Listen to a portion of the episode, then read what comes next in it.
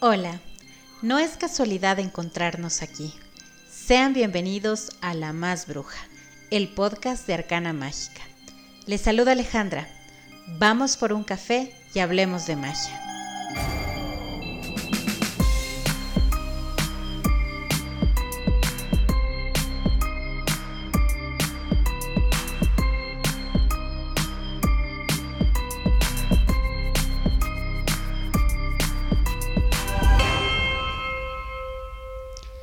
Hace un par de años un libro de moda cayó en mis manos. Confieso que todo libro que cae en mis manos no merece mi atención, como suele escuchar que es el caso de otras personas. Generalmente doy una ojeada profunda, leo un par de cosas y si me engancha, tiene mi atención. Ojo que esa estrategia aplica para cualquier categoría excepto para la magia. En esa me he amarrado literalmente a una silla para leer decenas de libros muy aburridos, pero que en alguna parte guardaban la información que necesitaba o porque los consideraba necesarios o de cultura general en ese campo. Y así me encontré con un pequeño libro blanco, con un fondo de acuarela celeste en forma de nubes. Resaltaba el título en rojo que decía La magia del orden. Esa palabra que la encontramos en casi cualquier temática y que generalmente se asocia a un cambio fuera de lo normal.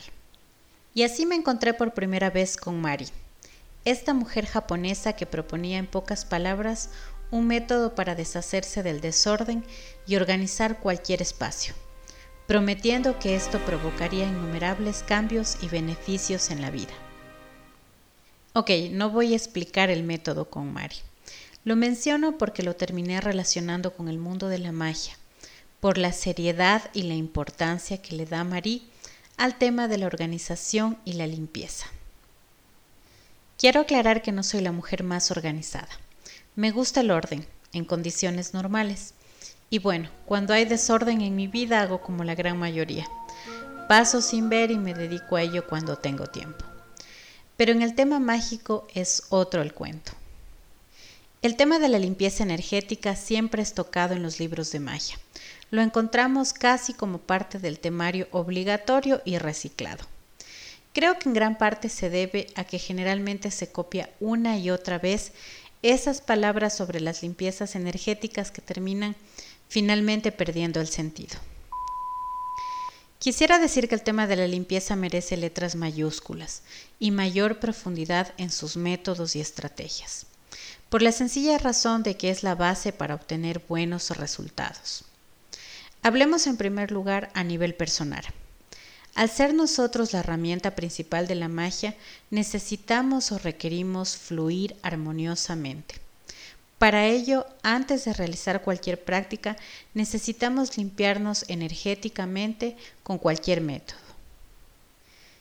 Si en temas de prácticas en solitario es necesario, no se diga en la práctica grupal. Es casi una ley o una norma. Suele realizarse limpiezas antes de comenzar cualquier práctica en grupo para descargar las energías negativas y también como un método para comenzar a vibrar y a sintonizar con la energía del grupo.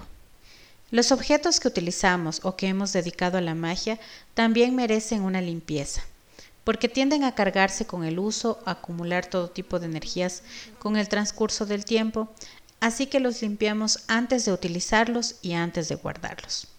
Sí, a veces resulta cansado o es tedioso, pero es mejor hacerlo con alegría, ofrendando ese trabajo al universo con amor.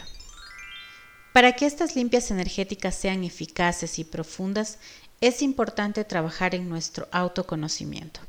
Como suele ocurrir con los consejos de cocina, pasa en la magia. No a todos nos sienta igual tal o cual receta. Si bien al inicio podemos probar los métodos estándar o los más conocidos, tarde o temprano nos tocará comenzar a experimentar y saber qué es lo que realmente es beneficioso para nosotros. Ensayo, prueba, error, registro, documentación es el mantra que suelo repetir a mis alumnos y que suele hacer patalear a muchos, pero es absolutamente necesario. Esto es prueba de que tomamos en serio nuestra práctica.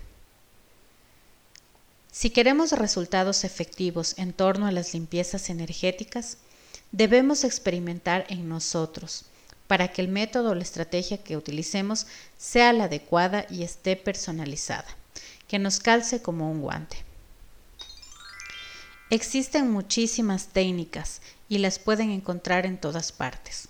Desde la sencilla y efectiva imposición de manos con oraciones o visualizaciones, pasando por la música y los cantos de poder, hasta la inmensa gama de productos esotéricos que podemos comprar o elaborar a partir de la mejor materia prima natural, con las cuales podemos realizar baños, saumerios, velas, entre otros.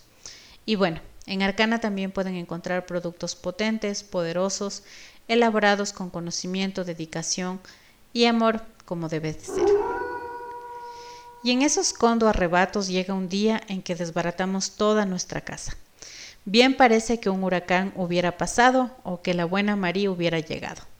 Cuando necesitamos desterrar algo de nuestra vida, organizar nuestra mente, encontrar aquel agujero negro por donde se está escapando la energía, la prosperidad o la creatividad de nuestra vida, solemos hacer esto inconscientemente. La limpieza a nivel físico y energético es vital. Debe hacerse con todos los sentidos puestos y a conciencia para que funcione. A veces es necesaria una mano suave que armonice y equilibre dulcemente, y en otras ocasiones una mano fuerte que corte o que destierre las energías negativas. El modo de ejecutar una limpieza suele ser dictado por los astros, por nuestra disposición, por nuestras necesidades, pero como sea que se dé, debe ser frecuente y llegar a formar parte de nuestro estilo de vida. Se necesita siempre, después de una limpieza y descarga, una fase de carga, porque caso contrario quedará un hueco o un vacío enorme que tarde o temprano será llenado por cualquier cosa o basura astral.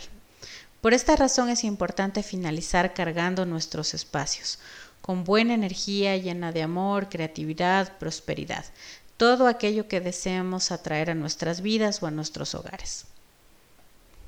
Necesitamos sintonizar más con nuestra energía y con la de nuestro cuerpo y de nuestro entorno, para entender la importancia que tiene la limpieza en nosotros y en nuestros espacios.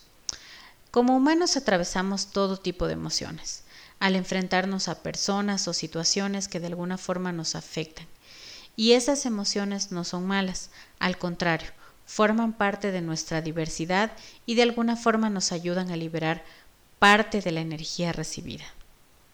Solemos ser acumuladores de emociones positivas y negativas. Cuando nos damos cuenta que las llevamos tan adheridas a nosotros, nos suele parecer imposible deshacernos de ellas. Por eso es tan vital que fluyamos como el agua, que no creemos estanques o pantanos en nuestro cuerpo, en nuestro espíritu, en nuestros espacios, porque esa energía tarde o temprano terminará enfermándonos. Como dice Marí, si no nos hace feliz, dejémoslo ir con gratitud.